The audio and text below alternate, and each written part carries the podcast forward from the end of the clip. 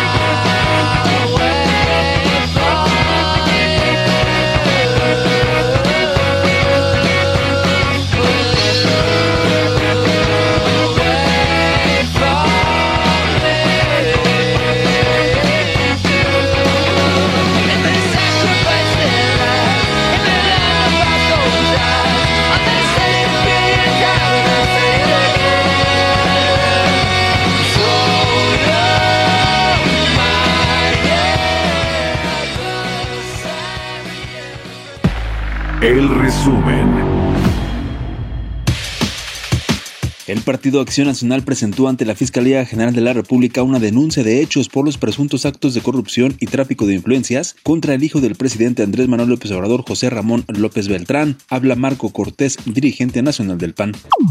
Pedimos que se investigue el origen de los recursos de las lujosas casonas de Houston, que fueron exhibidas a través de los medios de comunicación y además que se investigue todo lo relacionado a los contratos de las empresas proveedoras de Pemex.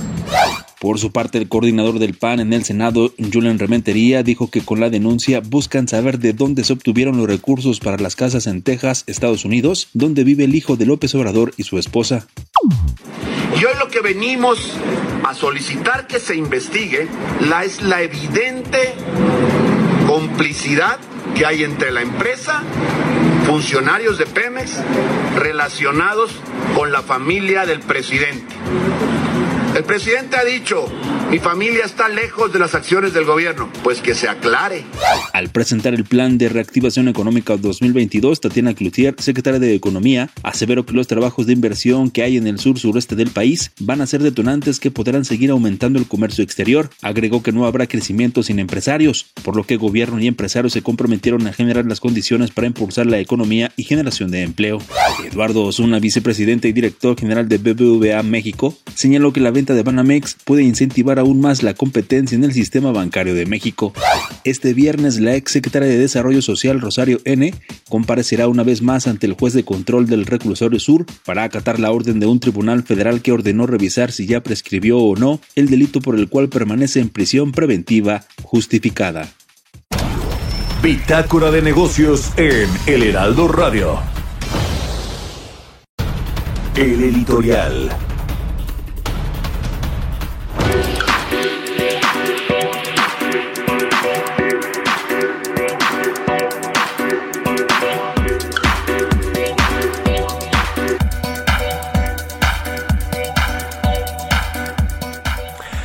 ¿Qué tal? ¿Cómo están? Buenos días, bienvenidos a Bitácora de Negocios. Soy Mario Maldonado. Son las seis con ocho minutos, tiempo del centro de México. Es viernes 4 de febrero del 2022. Comenzamos Bitácora de Negocios y comenzamos con una triste noticia con el fallecimiento de don Alberto Balleres, presidente honorario del Consejo de Administración de GNP, del Grupo Val, del Palacio de Hierro, del ITAM, uno de los hombres de negocios, de los empresarios más reconocidos en México.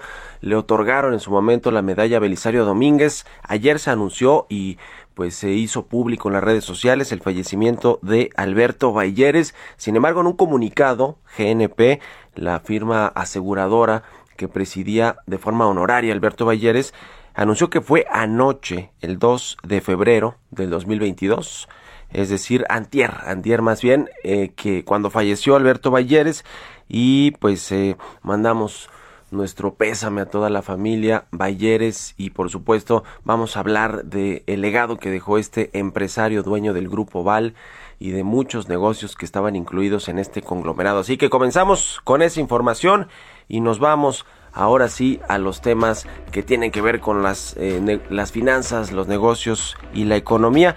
Precisamente hablando de este tema de cómo están los negocios en México, pues eh, comentamos aquí cómo le fue la confianza de eh, los empresarios, el sector manufacturero, el sector comercial y que salió al mes de enero. Arrancó el año mal, ayer también dimos la cifra de confianza del consumidor que caía de forma importante algunos puntos con respecto a lo que pues fue el cierre del 2021 que de por sí fue un cierre malo y la confianza no está bien. Hablamos incluso ayer con el propio presidente de la Concamín también en la televisión y nos, nos ponía de contexto pues el entorno complicado que está viviendo la iniciativa privada para eh, hacer negocios en México. No hay confianza para seguir invirtiendo, para abrir nuevas líneas de producción, para eh, poner nuevas plantas, para traer inversión extranjera. Sin embargo, pues los empresarios mexicanos y la inversión extranjera lo que están haciendo es reinvertir utilidades y con eso tratar de enfrentar este 2022 que será complicado en términos económicos todavía con este recorte la proyección de crecimiento del Producto Interno Bruto de México que estará por ahí del 2 o 2.5% y también pues lo que esto conllevará al presupuesto eh, público, a la recaudación fiscal. Raquel Buenrostro, la jefa del SAT, ha estado pues observando eh, lo que deben las empresas, las grandes empresas, los grandes contribuyentes para que la recaudación fiscal no se caiga y a pesar de que no vamos a crecer el 4 o 5% que dice el presidente Andrés Manuel López Obrador, pues que todo pueda ir medianamente bien en términos de recaudación fiscal. Por supuesto que quienes tendrán que pagar los platos rotos de este pues eh, crecimiento que no va a suceder de 4 o 5%, pues serán los contribuyentes cautivos que tiene el Servicio de Administración Tributaria, principalmente los empresarios. Creo que lo único que puede ayudar de forma extraordinaria al SAT serán los impuestos que ya anunció el presidente López Obrador. Va a pagar el grupo Televisa por concentrarse con Univisión, 15 mil millones de dólares, también lo que pagó eh, Carlos Slim por escindir una de las eh, compañías que tiene Latinoamérica y su compañía América Móvil va a pagar los impuestos en México. Y por supuesto la venta del grupo Citibanamex que tendrá que pagar sus respectivos impuestos. Sin embargo, no parece ser que esto va a ayudar realmente a que la recaudación fiscal pues aumente o por lo menos cumpla los objetivos que se tienen de más de 4 billones de pesos para este 2022 que son pues en buena parte para financiar el presupuesto, el gasto público, los programas sociales del presidente Andrés Manuel López Obrador, los eh, por supuesto los proyectos de infraestructura, los cuatro que están echados a andar ya y también pues el tema de las pensiones, el pago del servicio de la deuda y todo a lo que se tienen que enfrentar el gobierno mexicano con el presupuesto y el paquete económico. Vamos a ver en abril que es la fecha en la que pues presentan los precriterios de política económica del próximo año, cuando la Secretaría de Hacienda tendrá que anunciar con todo y lo que dijo esta semana el presidente López Obrador, pues un recorte a la expectativa de crecimiento de México, de la economía mexicana y pues con todo ello los ajustes que tendrán que hacerle al paquete económico y al presupuesto y a la ley de ingresos o el pronóstico de recaudación fiscal. En fin, lo estaremos viendo aquí y lo platicaremos aquí en Bitácora de Negocios. ¿Ustedes qué opinan? Escríbanme en Twitter, arroba Mario Mal y en la cuenta arroba Heraldo de México. Economía y mercados. Roberto Aguilar ya está aquí en la cabina del Heraldo Radio. Mi querido Robert, ¿cómo estás? Buenos días. ¿Qué tal Mario? Me da mucho gusto saludarte a ti y a todos nuestros amigos. Pues fíjate que te platico rápidamente que los índices bursátiles europeos estaban cayendo, incluso a pesar de los buenos resultados de Amazon, que esta compañía vino como a salvar al sector tecnológico que ayer sí se dio un gran ajuste, bueno, desde antier con los resultados justamente de Facebook, Meta, como se conoce su empresa controladora, mientras que la venta de bonos alemanes a cinco años se volvió brevemente positiva por primera vez en cuatro años, después de que el Banco Central Europeo se mostró más agresivo de lo esperado. Las acciones asiáticas se mantuvieron firmes en la noche y los futuros de Estados Unidos repuntaban debido a que los beneficios de Amazon fueron mejor a lo esperado, impulsando sus acciones cerca de 14% en las operaciones pues posteriores al cierre del mercado. Ayer hubo una fuerte liquidación, te comentaba, después de los decepcionantes resultados de la matriz de Facebook. Sin embargo, fíjate que es interesante, Mario, el sentimiento del mercado ha estado dominado por las especulaciones sobre la trayectoria de las tasas de interés de los principales bancos centrales este año, a medida que aumenta la presión para que tomen medidas políticas para combatir la inflación. Las alzas suelen perjudicar los activos de mayor riesgo como las acciones. Más tarde se van a conocer datos laborales de Estados Unidos, pero la atención real del mercado está más centrada en las cifras sobre, inflación que se publican la próxima semana, también las de México, y que podrían influir justamente en la política de la Fed y en los mercados de las tasas. Y bueno, anticipándose a estos datos del empleo, que hoy te decía a las siete y media se van a conocer, es probable que el crecimiento del empleo en Estados Unidos se haya ralentizado bruscamente en enero ante el aumento de las infecciones de COVID que interrumpieron la actividad en las empresas con un alto grado de contacto personal, lo que supuso un revés transitorio a la recuperación de un mercado laboral que ya estaba revirtiéndose a finales del mes. Y bueno, existe incluso una fuerte posibilidad de que la economía haya perdido puestos de trabajo el mes pasado, ya que los empleos con peor remuneración por horas como los de la sanidad y el ocio y la hostelería, que no suelen ser, que no suelen tener bajas por enfermedad pagadas, se llevaron la peor parte de la ola invernal esto impulsadas justamente por la variante Omicron del coronavirus.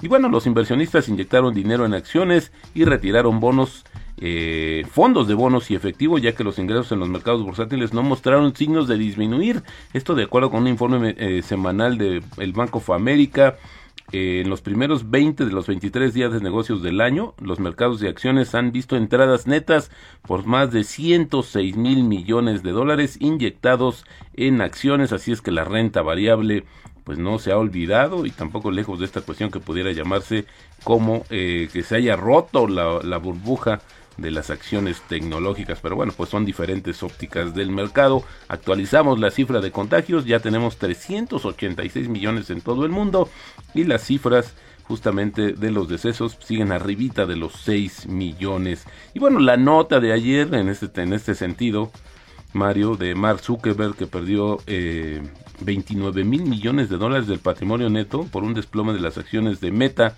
tras una decepcionante previsión de los resultados que sacudió el panorama tecnológico mundial, las acciones de Meta caían 26%, borrando más de, de 200 mil millones de dólares en el mayor desplome de valor de mercado de una empresa estadounidense en un solo día. Esto fue histórico. Lo histórico, lo de Mark Zuckerberg, lo que, lo que pasó ayer con Facebook, con Meta, esta nueva empresa que se creó hace, hace no mucho tiempo qué cosa con las tecnológicas, porque además las arrastró ayer en el Nasdaq, en los mercados totalmente, de Estados Unidos. Pero fíjate que es interesante porque mientras el valor de capitalización de, Meta bajó 200 mil millones, de la fortuna eh, personal de Mark Zuckerberg fueron 29 mil millones, pues es que él tiene justamente una participación no mayoritaria, bueno, una participación de control que es eh, debajo del 15%, exactamente 12.8% del capital de la compañía, así fue la afectación. Lo que sí es que 21 casas de bolsa ayer, Mario, recortaron sus recomendaciones de los precios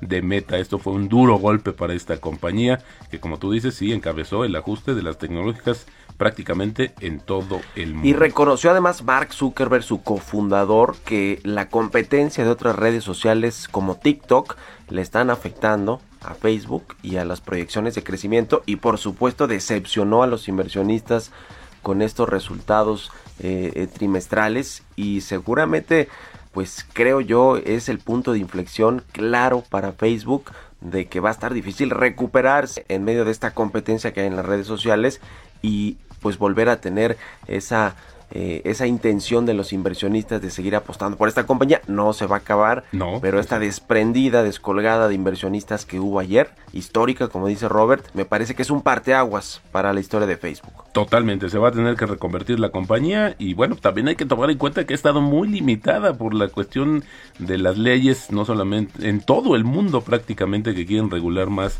a esta red social tan importante. El tipo de cambio medio cotizando en estos momentos en 20.59. Ayer marcó un máximo de 20.60. Ha estado muy estable nuestra moneda.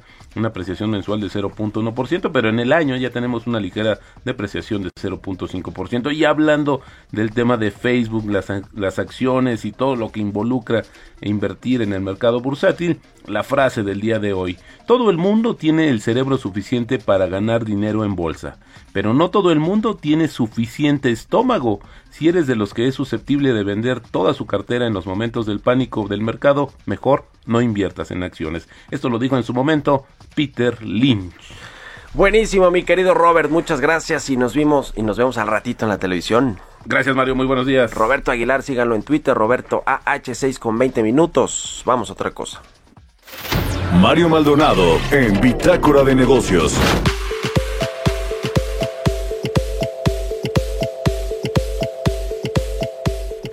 Vamos a platicar con Liliana Mesa, ella es asociado de, asociada del Consejo Mexicano de Asuntos Internacionales. Liliana, ¿cómo estás? Muy buenos días.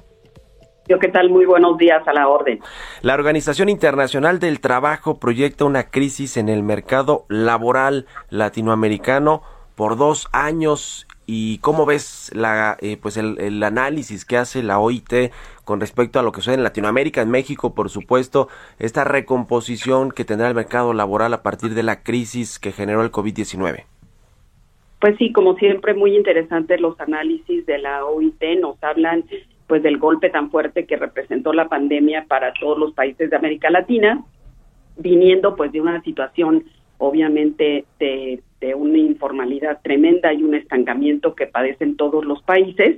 Y pues obviamente también el cambio tecnológico está eh, de alguna manera pues representando un reto muy fuerte porque viniendo de, de tasas de informalidad tan altas con la digitalización que de alguna manera pues se, se forzó ese cambio tecnológico en nuestros países y como en todo el mundo con la pandemia el teletrabajo y el trabajo remoto, pues entonces los gobiernos tienen el grave reto de regular perfectamente esta nueva forma de trabajar para no abonar a la gran informalidad que ya tenemos. Digamos, el, el reporte de la OIT nos dice que, por ejemplo, la, la informalidad en la región llegó hasta 80% durante el año 2020 y que poco a poco se ha ido disminuyendo a las tasas eh, digamos, tradicionales que son aproximadamente del 50-49%,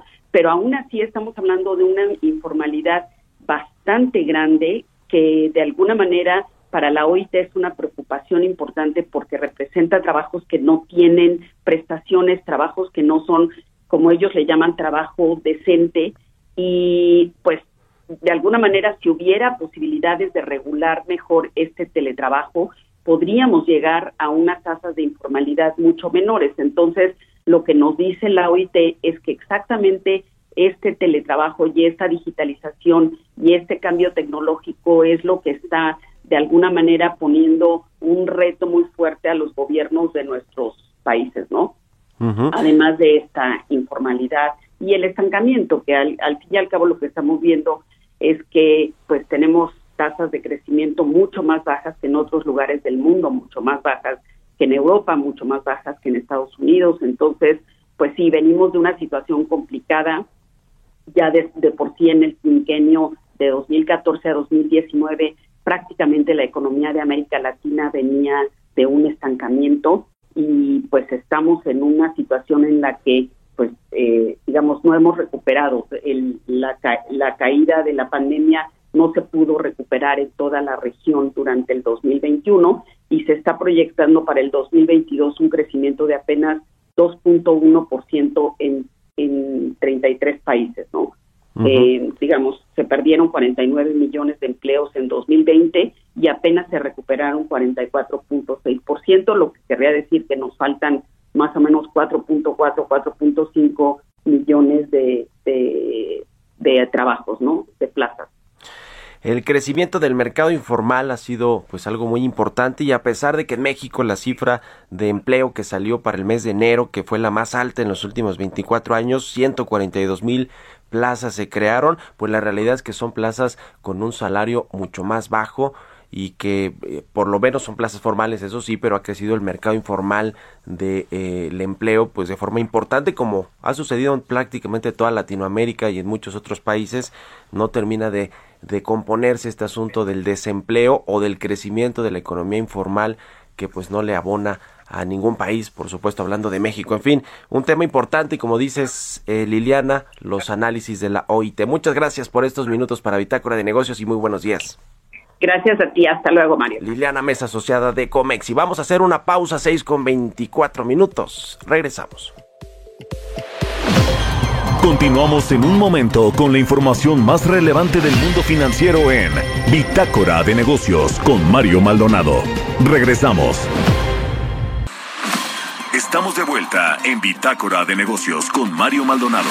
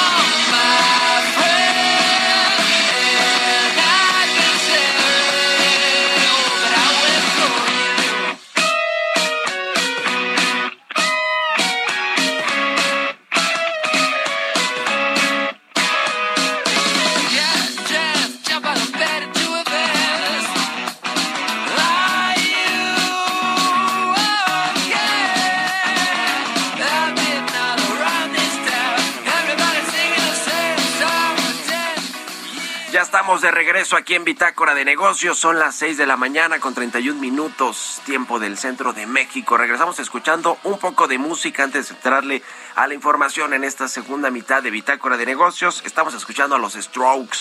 Se llama Under Cover of Darkness, esta canción de los Strokes, a propósito de que se van a presentar en el Festival Pal Norte en Nuevo León, allá en Monterrey, Nuevo León, el próximo 1 y 2 de abril estamos escuchando esta semana. Estuvimos escuchando canciones.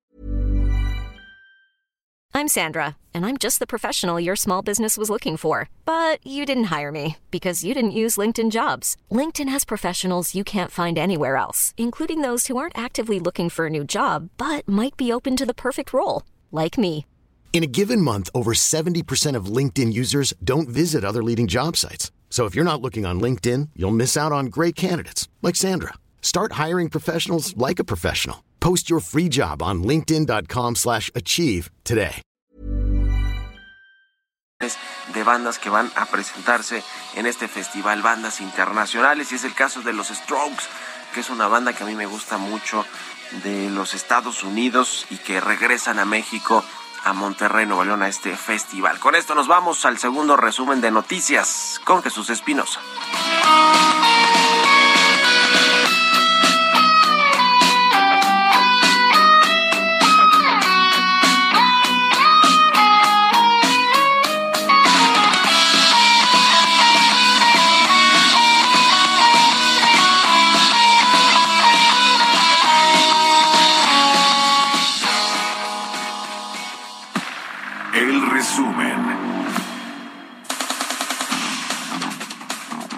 Serrano, economista en jefe de BBVA México, advirtió que la contrarreforma eléctrica será muy dañina para la inversión de aprobarse sin modificaciones. Dijo que se tiene una preocupación por los términos en que se presentó esta contrarreforma al Congreso, porque es una propuesta que con todas sus letras llama a la cancelación de contratos y permisos, lo que afectaría el clima de inversión en todos los sectores.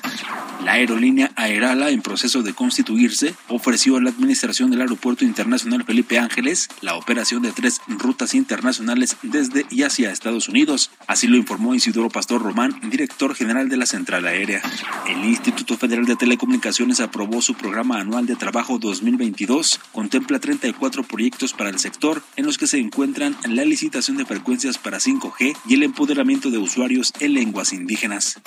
Al cierre preliminar de 2021, la producción de miel en México totalizó 63.362 toneladas, lo que significa un crecimiento de 17% en comparación con las 54.165 registradas un año atrás. Así lo resaltó la Secretaría de Agricultura y Desarrollo Rural.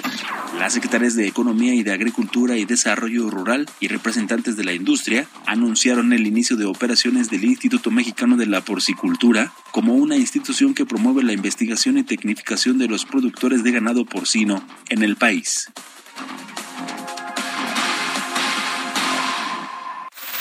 Mario Maldonado en Bitácora de Negocios.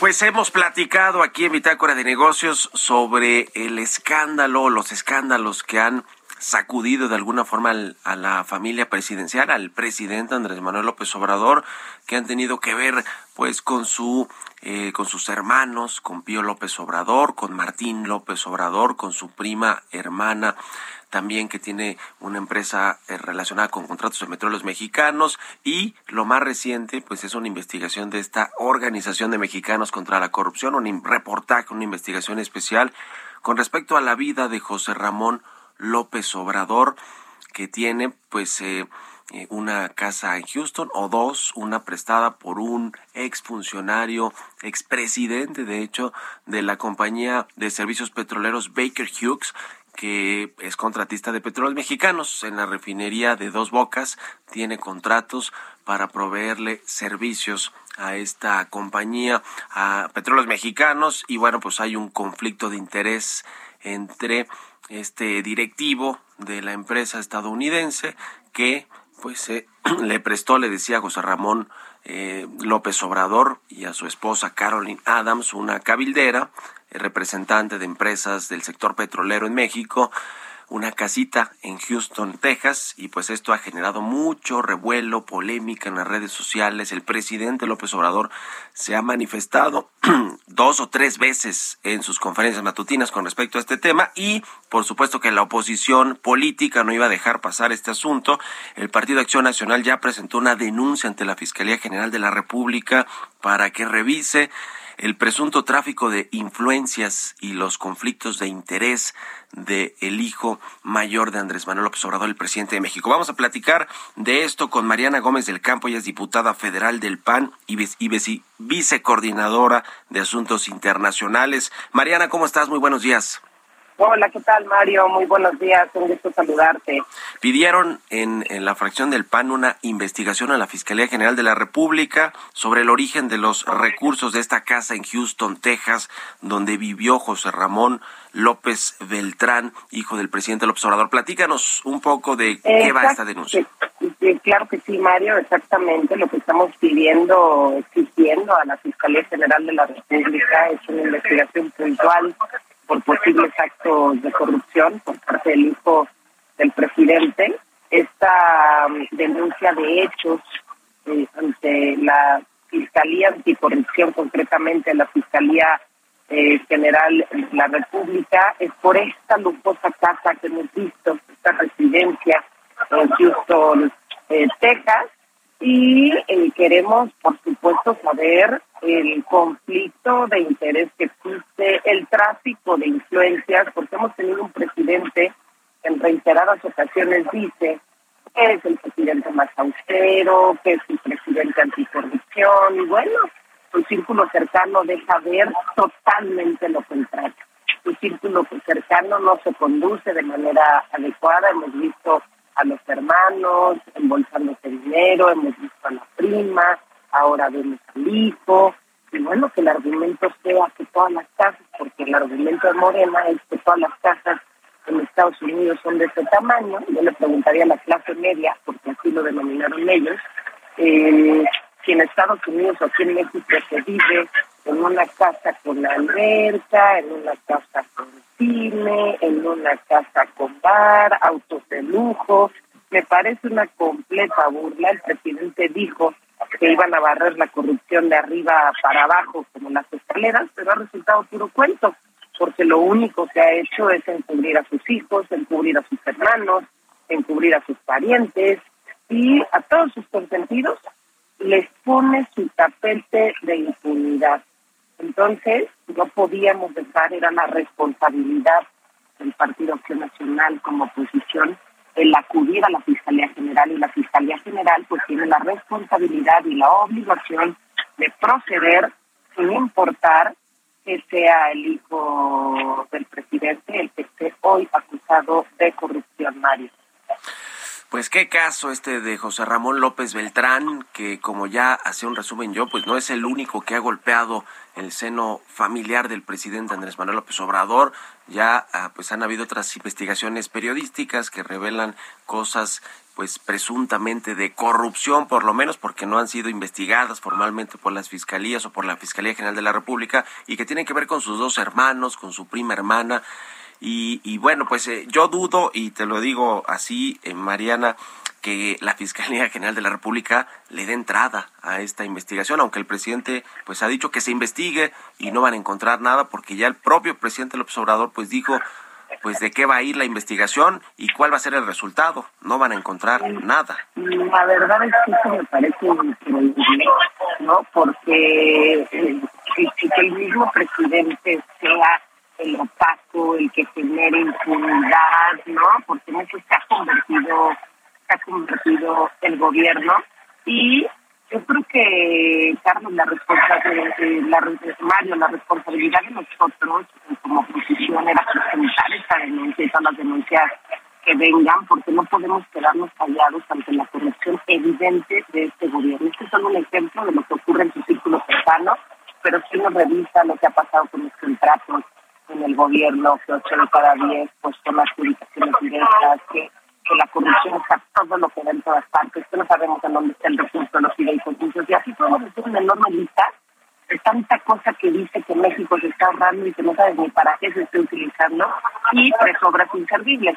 Y hoy vemos, ¿no? Insisto, que eh, los mexicanos pues no le están pasando nada bien, hay una crisis económica profunda, y su hijo se está dando la gran vida de rey sin tener trabajo, porque esto hay que decirlo, en el 2018 él mismo declaró que pues iba a ver a qué se iba a dedicar. Yo le pregunto a cualquier mexicano que no tiene trabajo, ¿no? Si puede, de esta manera, obtener una casa de este tamaño en Houston, Texas, ¿no? Viviendo, viviendo como rey, literal, ¿no? Y que vengan a decirte que la esposa es millonaria y que la esposa no ha podido acreditar que así sea, eh, bueno, me parece, me parece un despropósito, me parece una burla para los mexicanos y sobre todo decirle a la gente que en la casa, en esta casota que pudimos ver esta mansión eh, del bienestar, ¿no? Y la pudimos ver en algunos medios de comunicación porque no todos sacaron la información como creo que debió, debió haber sido. Tú recordarás cuando ocurrió lo de la Casa Blanca con Peña Nieto fue un escándalo. Este también es un escándalo, porque pero gracias a que existen las redes sociales y periodistas como tú que dan a conocer lo que está eh, ocurriendo, pero los dueños de esta casa obtuvieron contratos de Pemex por más de 151 millones de dólares. Entonces, a mí que no me digan que no hay conflicto de interés, a mí que no me digan que no hay corrupción, porque honestamente es increíble. Espero que el presidente eh, algún día acepte que sus hijos se equivocaron, que sus hermanos también se equivocaron y que en este país se combata la corrupción. Porque hay mucha gente en la cárcel que está de manera injusta y el presidente a los suyos los protege, los protege, los protege y vaya que tienen cola que les pisen. Pues qué cosa, ya veremos si efectivamente la Fiscalía General de la República se eh, pone a investigar este asunto y qué seguimiento le da la oposición política, en particular el Partido Acción Nacional, y estaremos en contacto, si nos permites, Mariana Gómez del Campo. Muchas gracias por estos minutos y buenos días. Mario, nada más decirle también a los demás partidos políticos de oposición, yo espero que estén presentando eh, sus eh, denuncias correspondientes, porque no puede ser, yo los he visto muy callados. Al partido en el gobierno, pues lo entiende uno, ¿no? Eh, han sido tapadera de López Obrador. Para los partidos de oposición me encantaría verlos también en la Fiscalía General de la República haciendo las denuncias correspondientes porque tenemos que evidenciar, insisto, la corrupción de este gobierno que dijo que sería un gobierno austero y no lo es. Mario. Estaremos pendientes. Gracias, diputada Mariana Gómez del Campo. Muy buenos días. Seis con cuarenta y tres minutos. Vamos con las historias empresariales. Historias empresariales.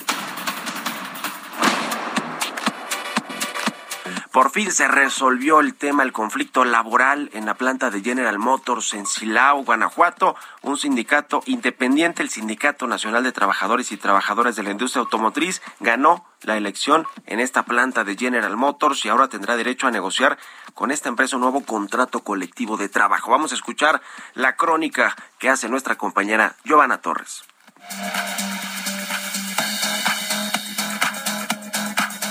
Federal Laboral informó que el Sindicato Independiente Nacional de Trabajadores y Trabajadoras de la Industria Automotriz ganó la consulta para elegir una nueva representación sindical en la planta de General Motors en Silao, Guanajuato. El sindicato independiente obtuvo 4.192 votos frente al Sindicato Nacional de Trabajadores de la Industria Automotriz y Metalúrgica en la República Mexicana, que obtuvo 932 votos. En un comunicado, General Motors reconoció y agradeció la participación de los empleados elegibles a ser sindicalizados del complejo de manufactura ubicado en Silao, Guanajuato, quienes ejercieron su derecho para elegir al sindicato que los representará. En este proceso histórico se contó con la presencia de representantes sindicales y observadores externos autorizados por el Centro Federal de Conciliación y Registro Laboral, organismo encargado de coordinar y ejecutar este proceso para garantizar que se llevara a cabo de manera personal, libre, secreta y directa.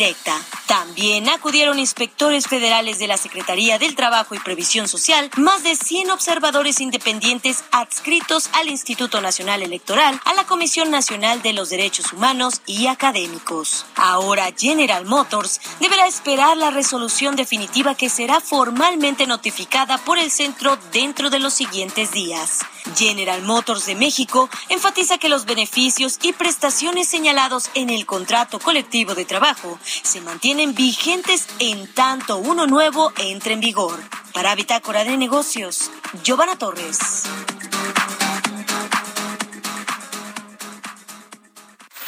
Mario Maldonado en Bitácora de Negocios. Y bien, le comentaba al inicio del programa del fallecimiento de Alberto Balleres, este empresario mexicano, uno de los hombres más ricos de nuestro país, que falleció el miércoles a los 90 eh, años, a los 90 años de edad le cedió ya la estafeta, ya le había cedido la estafeta a sus hijos, particularmente Alejandro Balleres del grupo Val, un conglomerado de empresas con presencia en el sector minorista, en el sector energético, minero, en el sector asegurador y financiero, es decir, un empresario muy versátil siempre fue Alberto Balleres y se expandió a todos los negocios como pudo. Su principal negocio pues era eh, la, minería, eh, era conocido incluso como el rey de la plata con su empresa eh, Peñoles, con Fresnillo, quienes pues tienen esta importante participación en el sector minero en la producción de plata. Además de estas empresas, pues están en el grupo Val, el Palacio de Hierro, está GNP,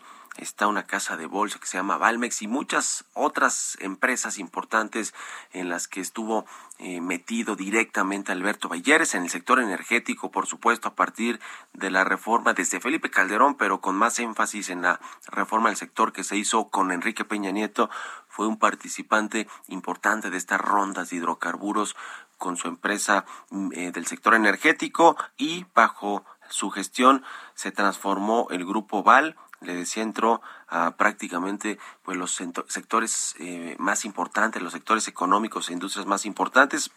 El valor conjunto de su eh, de sus empresas, de las empresas en las que era presidente honorario, presidente del Consejo de Administración, Alberto Balleres, suman casi 290 mil millones de pesos de valor de mercado. Todas las empresas, que muchas son públicas, cotizan en la Bolsa Mexicana de Valores. Se le estimaba a Alberto Balleres y a su familia una fortuna directa personal de 8 mil 480 millones de dólares, según diferentes rankings como los que hace Bloomberg y Forbes. Y pues se deja un legado importante Alberto Balleres en los negocios de México. Ya le decían cada uno de estos sectores importantes. Era consejero además de muchas empresas relevantes de la Bolsa Mexicana de Valores y en el 2015 le otorgó el Senado de la República la medalla Belisario Domínguez, reconociendo precisamente pues la huella que ha dejado Alberto Balleres en el sector empresarial. Vamos a escuchar una parte del discurso que dio Alberto Balleres en el Senado de la República cuando le entregaron esta medalla Belisario Domínguez. Mi larga experiencia de vida me concede la ventaja que dispensa la perspectiva. Con cierto pesar, me doy cuenta de que la ausencia de perspectiva provoca desesperanza y una impaciencia inmadura. Nos desalientan los problemas, nos acongojan las dificultades, nos rasgamos las vestiduras cuando encontramos fallas y nos volvemos para menospreciar todo lo que hemos logrado. Si don Belisario estuviera aquí, nos alertaría, igual que lo hizo en su carta al Senado, para los espíritus débiles parece que nuestra ruina es inevitable. Pero contra estas actitudes debemos pensar que el presente y el porvenir individual y social son camino de vida y no utópico destino. Es camino de gozos y dificultades, donde es imperante avanzar y remontar las cuestas sin extraviar la brújula que nos guía. Pues ahí está parte del discurso de Alberto Balleres, quien falleció, le decía, este miércoles a los 90 años de edad y un legado pues muy grande que deja en los negocios en México y en el exterior, pero sobre todo en México además fue eh, fundador, también cofundador, bueno, su padre del ITAM, de este eh, Instituto eh, Tecnológico Autónomo de México, que pues es semillero de muchos políticos y de muchos empresarios en México. Así que descanse en paz y nuestro pésame para toda la familia Balleres quien pues ya ha puesto ahí en sus redes sociales, los comunicados de las empresas de Alberto Balleres, parte pues de la semblanza de este empresario mexicano. Seis con cincuenta minutos, vamos a otra cosa. Tecnología. Y como todos los viernes, ya está con nosotros Emilio Saldaña, el Pisu, con la información tecnológica. Mi querido Pisu, ¿cómo estás? Buenos días. Muy buenos días, mi querido Mario. Y en efecto, y además, qué semana en términos de información de tecnología. Eh, una caída histórica de las acciones de Meta, antes Facebook, y esto es debido a que los resultados del cuarto trimestre de Meta Platforms no cumplieron con las expectativas de los analistas sus acciones llegaron a caer un 27% ayer jueves en Nueva York. La compañía perdió alrededor de 200 mil millones de dólares del valor bursátil, mientras que el patrimonio de Mark Zuckerberg disminuyó en 31 mil millones de dólares, una de las mayores caídas de la historia en un solo día, provocando incluso que Zuckerberg, de 37 años, saliera de la lista de las 10 personas más ricas del mundo por primera vez desde julio del 2015. Los resultados ofrecen una lectura a la tendencia que se ha venido comentando desde hace meses generaciones más jóvenes han comenzado a ver a Facebook como una plataforma más orientada a adultos. Y en este mismo espacio hemos ya dado cuenta de las polémicas en las que Instagram ha estado envuelto en los últimos meses. Sin embargo, la pesadilla de Facebook y de muchas otras plataformas tiene nombre, se llama TikTok, algo que el propio Zuckerberg reconoció en la llamada con los inversionistas, señalándola como su propia y principal rival la velocidad con la que TikTok ha crecido en medio de una creciente cantidad de opciones de entretenimiento fueron parte de las consideraciones de Mark Zuckerberg, CEO de Meta, para la caída que sufrieron. Y a esto le acompaña una caída por primera vez en su base de usuarios activos. Durante el último trimestre, un millón de personas dejaron de utilizar Facebook en Estados Unidos y Canadá. Y por otro lado, le cuento, regular las criptomonedas es una cuestión de seguridad nacional de acuerdo al presidente Joe Biden. Así lo considera y considera que su gobierno debe considerar la regulación a criptomonedas como Bitcoin y como Ethereum después de días de pérdidas drásticas en su valor en los últimos días.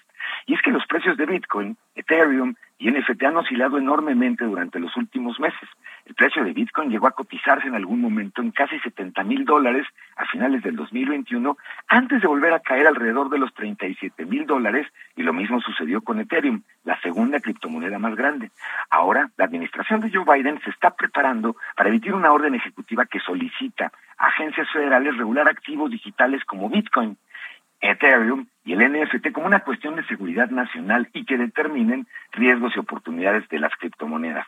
Y finalmente, Mario, hasta hace muy pocos días hablar de Spotify y de Neil Young era hablar de canciones como For What It's Worth o Cinnamon Girl o Heart of Gold o hasta de Rocking in the Free World. Sin embargo, Neil Young amenazó con retirar su catálogo musical en protesta por la adquisición por cerca de 100 millones de dólares del podcast de Joe Rogan Experience por parte de Spotify. Se trata del más famoso a nivel mundial y ahora en exclusiva en la plataforma. Sin embargo, Joe Rogan se ha vuelto tristemente célebre por las posturas que tiene antivacunas. Pues bueno, en respuesta, Spotify retiró el catálogo musical a Neil Young y con ello, ya se imaginarán, las críticas han crecido, se les unió Johnny Mitchell y el CEO de eh, Spotify ha declarado que van a poner una advertencia en cada episodio de un podcast que contenga conversaciones sobre el COVID. Muy, muy triste el escándalo de Spotify, señor. Pues semana movidita en temas tecnológicos, mi querido Piso. Muchas gracias y buenos días. Muy feliz viernes, señor. Igualmente para ti, con esto nos despedimos. Gracias por habernos acompañado este viernes y toda la semana en Bitácora de Negocios. Se quedan con Sergio Lupita en el Heraldo Radio. Nos vamos a la televisión, al canal 10, a las noticias de la mañana. Y nos vemos y nos escuchamos el próximo lunes, aunque es puente, nosotros aquí al pie del cañón. Nos despedimos con esta canción de Quique, nuestro, nuestro compañero aquí en los controles. Que tengan buen viernes y buen fin de semana que no me has dicho, pero tú solo dicen todito, que no pasa nada es un delito. Esto fue Bitácora de Negocios con Mario Maldonado, donde la H suena y ahora también se escucha una estación de Heraldo Media Group. Ever catch yourself eating the same flavorless dinner three days in a row? Dreaming of something better? Well, HelloFresh is your guilt-free dream come true, baby. It's me, Kiki Palmer. Let's wake up those taste buds with hot, juicy pecan crusted chicken or garlic butter shrimp scampi. Mm. Hello Fresh. Stop dreaming of all the delicious possibilities and dig in at HelloFresh.com. Let's get this dinner party started.